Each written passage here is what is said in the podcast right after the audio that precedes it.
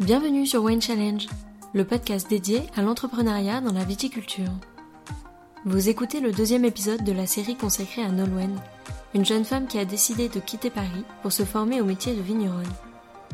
Si ce n'est pas déjà fait, je vous invite à écouter le premier épisode, où elle revient sur son parcours et sur les raisons qui ont motivé ce choix de vie et cette reconversion professionnelle dans le Val-de-Loire. Suivez Nolwenn tout au long de l'année dans cette immersion dans le monde du vin, au travers de six épisodes et vivez auprès d'elle son aventure entrepreneuriale. Au fil de cette seconde conversation, cette jeune femme dynamique, curieuse et attentive revient sur les premiers mois passés sur le domaine, de sa première vendange à ses premiers pas en cuverie, en passant par l'accueil des clients ou encore sa participation à de divers salons des vignerons indépendants. Elle partage avec nous son ressenti et ses observations sur toutes les premières fois qui rythment désormais son quotidien sur le domaine. Alors j'espère que cette série donnera l'envie à celles et ceux qui en ressentent le besoin ou qui en ont l'envie de sortir de leur zone de confort pour oser tenter le pari de changer de vie tel que l'a fait Nolwenn. Allez, sans plus attendre, place à l'épisode du jour. Bonjour Nolwenn. Bonjour Alexandra. Donc merci euh, à nouveau de nous raconter ton parcours au micro de Wine Challenge. Deux mois se sont écoulés depuis euh, tes débuts, euh, tes premiers pas sur le domaine, depuis que tu as quitté Paris et que tu t'es lancé dans cette aventure dont on a parlé dans le premier épisode. Et donc déjà pour commencer, comment vas-tu? Ça va. je suis toujours vivante. C'est bon. comment tu te sens, toi, aujourd'hui, au bout de deux mois euh, Comment tu, tu, vois les choses, là, avec un petit peu de recul depuis euh, ces deux mois passés euh, sur le domaine? Déjà, quand tu dis deux mois, c'est vrai, de prendre un peu de recul comme ça, on se dit, ça fait que deux mois, mais j'ai l'impression d'avoir fait déjà énormément de choses de découvrir la polyvalence en fait et les différentes casquettes et facettes de ce métier. Sans rentrer encore dans les détails, j'ai clairement pas tout vu, mais déjà là, je me rends compte que c'est très riche. Pas de regret pour l'instant Non. tu te sens bien là où tu es. ouais. ça confirme ton choix d'avoir quitté Paris. Exactement. ça me donne euh, même euh, encore euh, plus envie de, de voir la suite dans la saison en fait, de ce qui va arriver et le développement du vin, des vignes, comment elles vont se comporter là dans les mois qui arrivent et découvrir d'autres étapes comme la taille par exemple, qui va être une étape importante. Est-ce que tu peux nous parler un petit peu du domaine sur lequel tu es euh, et la philosophie aussi du domaine? Donc, Je travaille sur le domaine de Maltaverne, donc, euh, qui est un domaine euh, familial sur l'appellation Pouilly-Fumé. On se situe centre Val-de-Loire en fait, en face de Sancerre, à 2 heures, à 2 heures de Paris en fait, 1h50 en train de Paris. C'est un domaine vraiment, on travaille en famille, donc avec le papa de Mathieu, Mathieu et les employés. C'est un domaine euh, qui est sur l'authenticité, sur euh, l'accueil, euh, la simplicité, voilà, des choses qui correspondent tout à fait à mes valeurs. Et est-ce que tu connaissais toi un petit peu la région? Pas du tout. Pas du tout. Non, je connaissais pas du tout la région et quand j'ai rencontré Mathieu et voilà qu'il m'a dit qu'il habitait dans la Nièvre, je lui ai dit la quoi? Et donc le département de la Nièvre, c'est une très très chouette région. Il y a des très beaux paysages. Il y a la Loire qui a différentes facettes. Il y a des petits côtés un peu vallonnés et des choses qu'on soupçonne pas. C'est la nature à plein poumon et, c'est une vraiment très très chouette région qui mérite d'être connue. Donc pour restituer un petit peu euh, niveau géographique, donc on a la Loire. Vous, vous êtes au tout tout début de l'appellation. La, la, première ère viticole, c'est l'appellation Pouilly-Fumé. Après, la Loire euh, sillonne jusqu'à se jeter euh, dans l'océan. Est-ce que tu considères, toi, que c'est un handicap ou plutôt un point positif sur lequel euh, capitaliser pour la suite, d'avoir une appellation qui est peut-être un petit peu plus confidentielle? Je pense que c'est plutôt un point positif parce que euh, tout n'est pas joué. En fait, euh, les gens n'ont pas forcément d'idées préconçues sur cette appellation. Et justement, il y a plein de choses à expliquer. Et par exemple, quand on rencontre euh, des gens en salon, on a beaucoup de choses à dire et les gens ont beaucoup de questions sur pourquoi l'appellation pouilly fumé, pourquoi ça s'appelle comme ça, et quel est le cépage principal, qui en fait, il n'y a qu'un seul cépage, le Sauvignon. Donc justement, non, je pense que c'est aussi intéressant de travailler sur une petite entre guillemets appellation. Il y a plein de choses à, faire découvrir aux gens et ça c'est ce que j'aime aussi. Est-ce que tu avais déjà eu l'opportunité de goûter des pouilles fumées? Est-ce que tu t'étais déjà intéressé à cette appellation-là ou à titre perso avant d'arriver sur le domaine et de connaître Mathieu? Et Justement, c'est comme ça que j'ai connu Mathieu sur un salon des vins en passant devant les stands du pouilly fumé. Je me suis dit, tiens, pouilly fumé, euh, je crois que c'est pas mal ça et puis je connais pas du tout donc euh, hop, je vais goûter. Et en fait, euh, c'est Mathieu qui m'a fait euh, déguster euh, ces vins et c'est comme ça que j'ai connu le pouilly fumé. Et Mathieu. Et Mathieu, bon, c'était une belle opération. Et du coup, là, tu nous parles des salons. Et ça fait partie des premiers pas que tu mènes sur le domaine. En fait, tu es arrivé, je crois, le 27 août. Et euh, dès le lendemain, tu as déjà euh, commencé des salons. J'avais à peine euh, posé mes cartons chez Mathieu que on repartait pour 5 jours de salon. Et donc j'ai été mise directement dans le bain. Et après, on a attaqué sur les vendanges. Donc, je suis arrivée à fond. Et les salons, ouais, les salons, c'est une, partie, une, une, facette importante pour moi de ce métier-là et que j'aime particulièrement l'échange euh, avec les gens, le côté un petit peu pédagogique aussi, voilà, euh, d'expliquer euh, ce qu'est notre vin, ce qu'est le pouilly fumé, la philosophie de la maison. Et surtout, ce qui me plaît particulièrement, c'est de voir les jeunes qui viennent en salon. En fait, moi, la première, avant d'être un peu, d'avoir un peu les pieds dans le monde du vin, je n'osais pas forcément aller au stand des vignerons parce que c'est assez difficile, voilà. Je savais pas exactement comment on dégustait un vin. Euh, j'avais peur de dire tel ou tel mot. Alors qu'en fait, euh, je me suis rendu compte que j'avais les bons termes en fait. Parce que c'est des, mots simples, où il faut dire les arômes qu'on reconnaît. Et donc ça, ce qui me plaît, c'est de voir justement les jeunes qui viennent et puis qui savent pas trop, qui disent oh bah moi je sens euh, plutôt des arômes de pamplemousse dans votre vin, mais bon je dis ça, j'y connais rien. Et je leur dis souvent mais si si mais c'est tout à fait ça, vous avez raison. Et donc ça c'est chouette de voir que les gens après repartent en se disant ah bah en fait j'ai appris quelque chose et c'était pas forcément bête ce que je disais. Voilà, c'est une facette importante du métier pour moi. Donc il y a le côté humain le côté relationnel qui est important. Mais comment tu as géré aussi tes premiers pas dans le côté logistique des salons? Comment tu as vécu ça? Est-ce que tu t'imaginais que c'était aussi conséquent en termes d'organisation? En termes d'organisation, en fait, euh, quand j'étais jeune, euh, je sais pas, je te disais, je crois dans le premier épisode que mon oncle est vigneron en Alsace et donc euh, il m'arrivait des fois de l'aider le week-end. Mais j'avais pas du tout la partie installation du stand, faire arriver les palettes, dépalettiser, ouvrir les cartons, penser à mettre euh, ben, pour du pouilly fumé par exemple au frais euh, les bouteilles de dégustation, en avoir toujours assez, et en même temps prendre les coordonnées des clients euh, qui achètent le vin. C'est vrai que c'est toute une partie logistique dont on n'a pas du tout conscience quand on est un visiteur de salon. On voit pas un peu l'envers du décor. Et mine de rien, en fait, c'est une facette assez fatigante parce que quand on passe 10 heures par jour debout à expliquer, à parler. Et puis après, ben, il faut ranger le stand, il faut euh, remballer les cartons, et puis euh, aller manger. Et puis en fait, ben, il est déjà 23h et hop, on va se coucher. Et puis le lendemain, hop, pour Belote, on arrive deux heures avant l'ouverture du salon pour euh, tout, tout réinstaller. C'est un peu l'envers du décor dont j'avais pas conscience. Et c'est la partie plus physique et un peu plus difficile du salon. Et tu parles de force physique ou alors de capacité physique. Est-ce que c'est euh, une donnée aussi que tu ressens dans d'autres tâches à faire sur euh, le domaine, là, pour le coup, hors salon? Ah, Clairement. Surtout, bah, surtout aux vignes et aussi en cuverie, notamment. Mine de rien, de porter des tuyaux, de brancher des tuyaux, de monter à l'échelle, euh, de porter des seaux, des tines, on appelle ça des tines c'est très physique de rentrer dans la cuve mine de rien euh, de euh, laver une cuve alors que dehors il fait 5 euh, degrés en fait on m'avait prévenu hein, que ce serait physique mais je pensais vraiment pas autant. Et c'est là que tu vois aussi d'avoir une bonne condition physique en règle générale ben, c'est hyper important. Et en fait je suis Mathieu là, pendant mon année sabbatique, euh, le deal c'était ça, c'est je le suis partout. Et je fais euh, ce qu'il fait. au début, euh, j'étais partie hyper en disant, bah ouais, égalité homme-femme, t'inquiète, je vais tout faire et tout.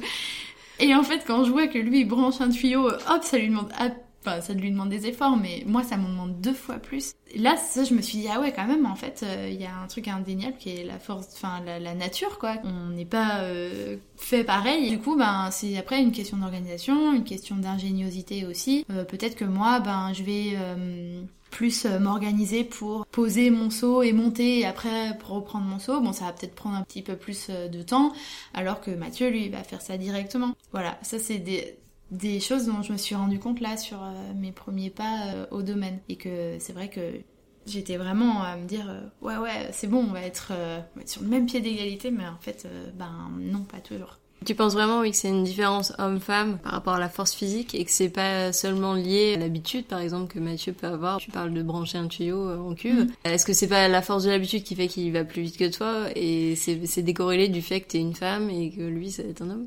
Il y a de ça, parce que euh, c'est vrai qu'au début, euh, moi, je, le regardais tout, puis je faisais, et puis je me rendais compte que ça fonctionnait pas. Et en fait, il me, donnait euh, des techniques. Il me dit, bah non, bah là, regarde, tiens-le plus comme ça. Et, là, effectivement, moi aussi, j'allais plus vite. Mais non, il y a des choses quand même euh, tu me rends compte que moi, j'ai pas la force, j'ai pas la même force. Et tu penses que c'est compliqué d'être une femme aujourd'hui dans ce milieu-là? Ça peut être compliqué parce que on a l'impression des fois de devoir faire euh, trois fois plus d'efforts euh, pour faire euh, la même chose qu'un homme. Mais après, avec la volonté, on peut dépasser ça. Il faut pas mal de volonté, c'est sûr, mais je, pense que ça peut se dépasser. Et puis après, il faut travailler aussi en bonne intelligence et répartir les tâches et, de trouver un équilibre aussi pour s'organiser au mieux et répartir au mieux le travail. Est-ce que tu as eu l'occasion de discuter avec des viticultrices? Oui. et qu'est-ce qu'elles t'ont, elles t'ont peut-être déjà donné des conseils ou elles t'ont peut-être euh, apporté un éclairage euh, auquel t'avais pas pensé?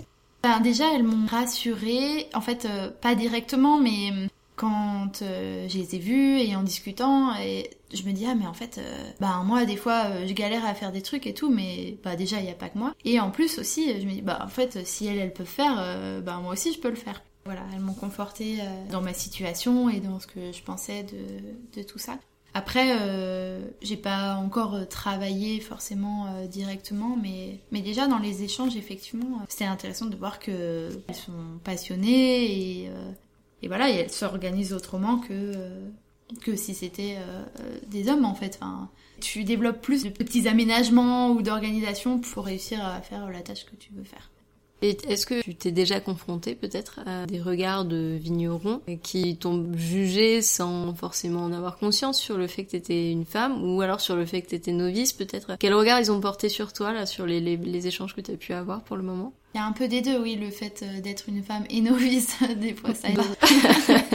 Mais après justement j'ai été un peu... Moi je m'attendais vraiment à un monde euh, très fermé, euh, très masculin, mais pas, pas tant que ça parce que finalement, euh, il y a aussi énormément de femmes qui travaillent sur des domaines, des femmes qui travaillent avec leurs conjoints, peut-être euh, plus euh, au bureau, ou voilà, ça c'est une réalité. Moi, c'est un schéma dans lequel j'ai pas envie de tomber, en fait. De se dire, bah voilà, l'homme aux vignes et en cuverie et la femme au bureau et à la maison. C'est quelque chose, voilà, que je veux pas reproduire, mais après ça dépend. C'est vraiment en fonction de l'organisation de chacun, de chaque couple, de génération aussi, parce que avant, bah voilà, c'est comme ça que ça fonctionnait.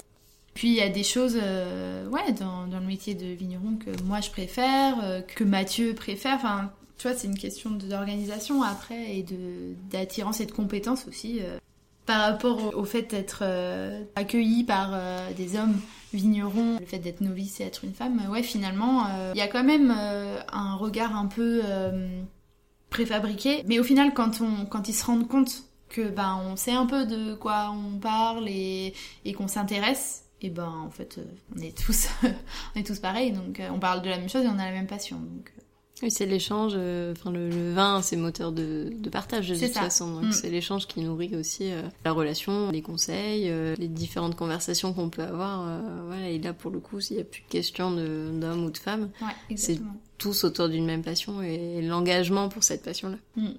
Est-ce que tu as déjà au bout de deux mois que tu es sur le domaine un sentiment d'appartenance à ce monde du vin ou est-ce que tu te sens encore un petit peu exclu parce que tu estimes ne pas encore avoir tous les tenants et aboutissants du métier ou est-ce que même si euh, tu es encore novice, tu te sens intégré à cette famille, on va dire, à cette grande famille du monde viticole Complètement.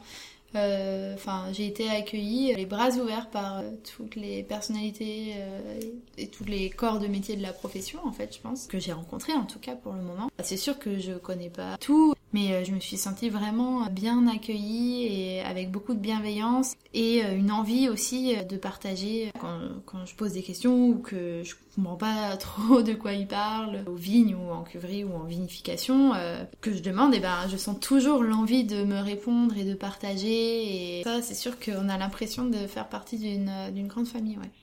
Tu ressens euh, cet esprit collectif, cet esprit de solidarité entre tous. Ouais, la solidarité, du soutien et de l'authenticité aussi. Quand on rencontre euh, des vignerons, des vigneronnes qui ont euh, leur personnalité, qui la revendiquent, c'est beaucoup d'authenticité dans, dans le monde du vin, je trouve.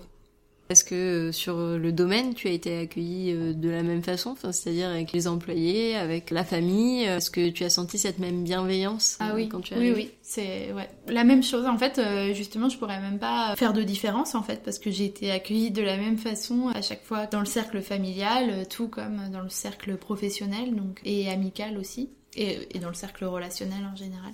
Et donc là, sur l'exploitation, tu as fait les salons, tu nous en as parlé. Dès le début, euh, ça t'a mis le pied à l'étrier. Et tu parlais aussi que tu as enchaîné tout de suite avec les vendanges. Euh, comment s'est passée cette première expérience et quelle idée aussi tu avais de ce temps fort euh, dans le milieu viticole avant ton arrivée dans ce milieu-là? En fait, j'avais une idée très alsacienne des vendanges, puisque j'ai connu depuis toute petite mon oncle m'en parlait. Mais ce qui m'a le plus marqué, c'est bah, quand les gens parlent des vendanges, c'est aux vignes. C'est bah voilà les raisins et tout, bon, c'est sûr, mais on pense très très peu à ce qui se passe en cuverie. Et en fait là, c'est une alliance des deux, de ce qui se passe aux vignes et de ce qui se passe en cuverie.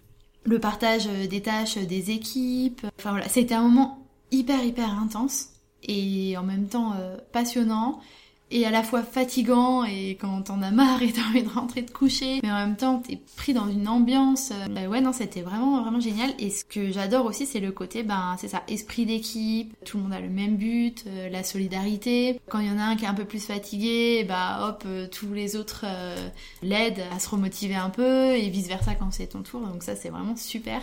En fait, moi, là, ces vendanges, là, je les ai faites surtout en cuverie. Donc, j'étais au pressoir, à réceptionner les bennes. Et, et ça, c'est toute une partie un peu obscure dont on parle pas franchement euh, au grand public je trouve. Enfin, on, a surtout euh, des images de la vigne et tout mais il se passe plein plein de choses en cuverie. Et c'est aussi hyper important parce que s'il y a quelque chose qui se passe mal en cuverie bah ça joue euh, sur la qualité du vin. Comment tu as vécu cette expérience en cuverie? Est-ce que c'est quelque chose que tu as apprécié aussi faire? Oui, c'est encore une autre facette complète du métier.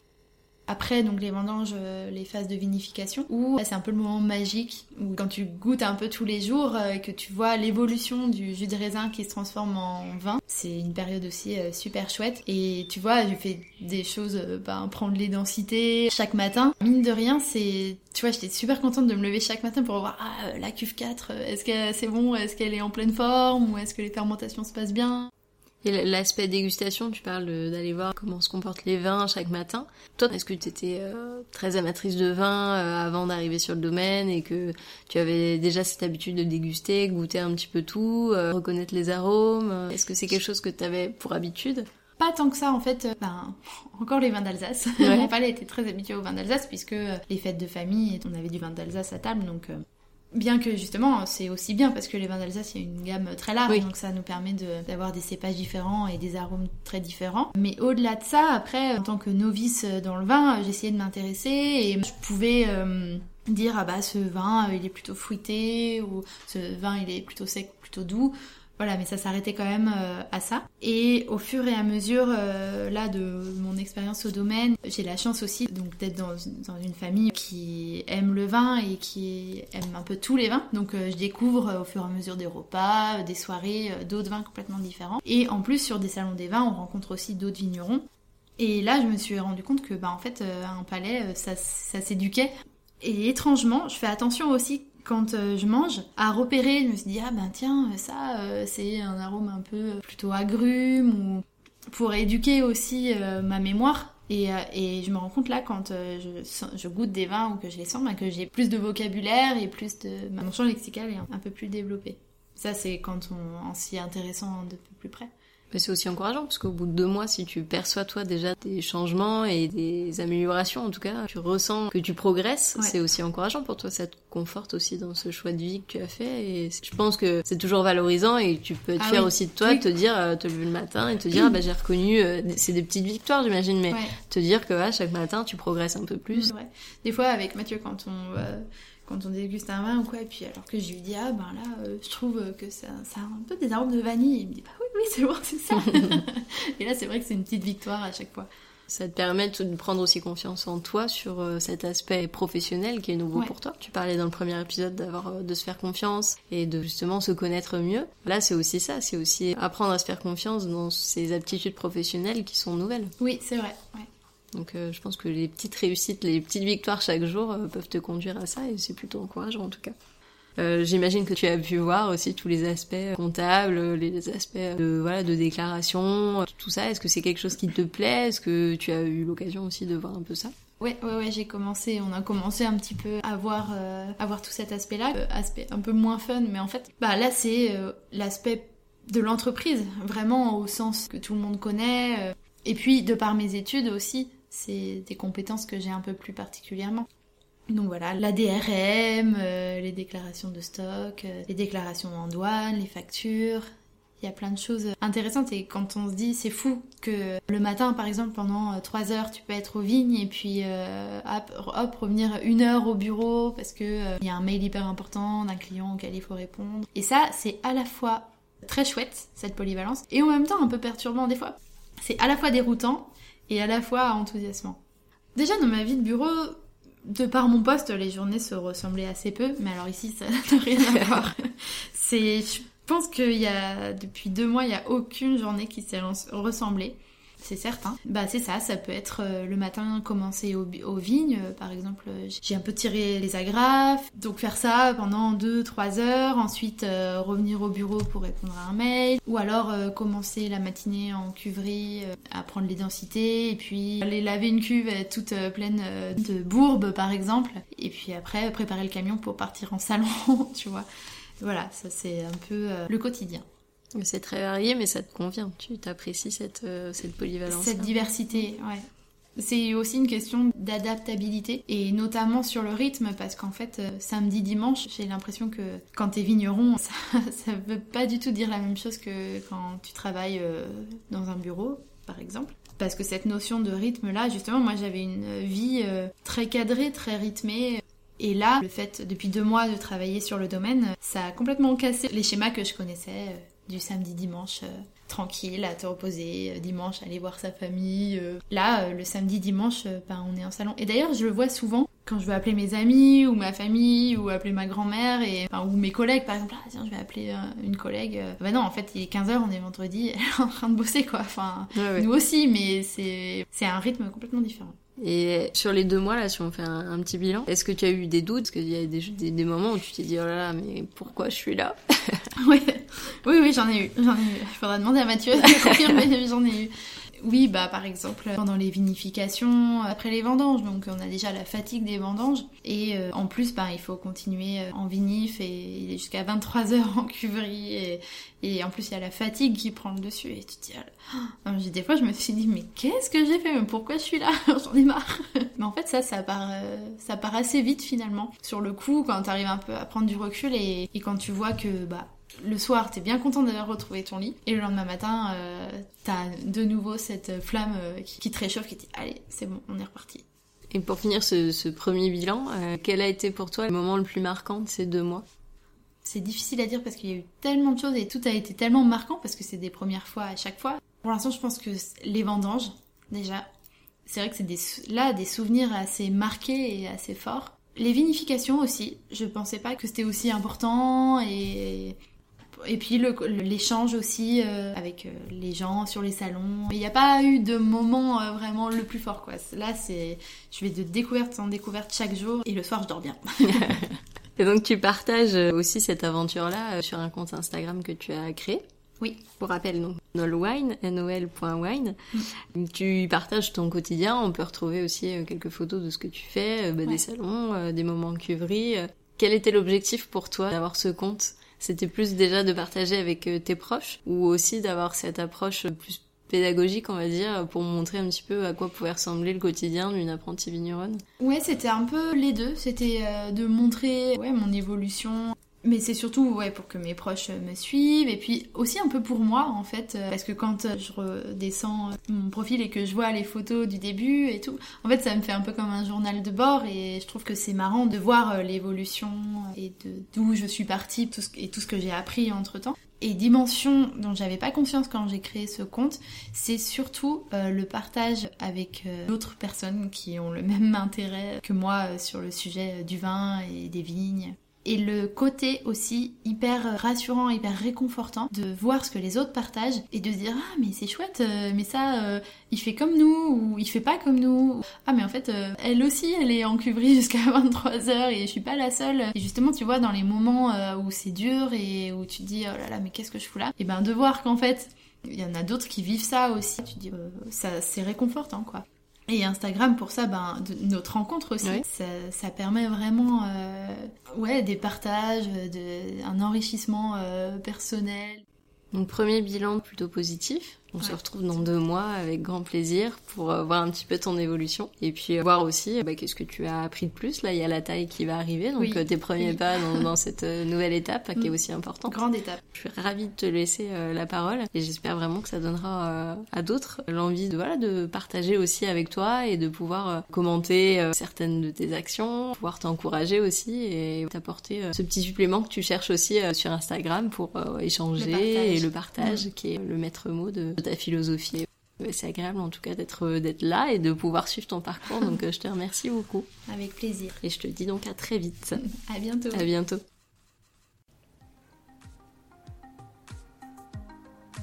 Merci à toutes et à tous d'avoir écouté cet épisode. J'espère vraiment qu'il vous a plu et qu'il vous a donné envie de suivre cette aventure entrepreneuriale avec nous. En attendant le prochain épisode consacré à Nolwenn, qui sera disponible à l'écoute à partir du jeudi 7 février prochain, je vous invite à suivre Nolwenn sur Instagram, at nol.wine, et à vous abonner aux pages Facebook et Instagram du podcast, at Wine Challenge Podcast, pour échanger avec nous sur le sujet et y poser vos questions sur cette reconversion. Ainsi, Nolwenn pourra y répondre dans les prochains épisodes.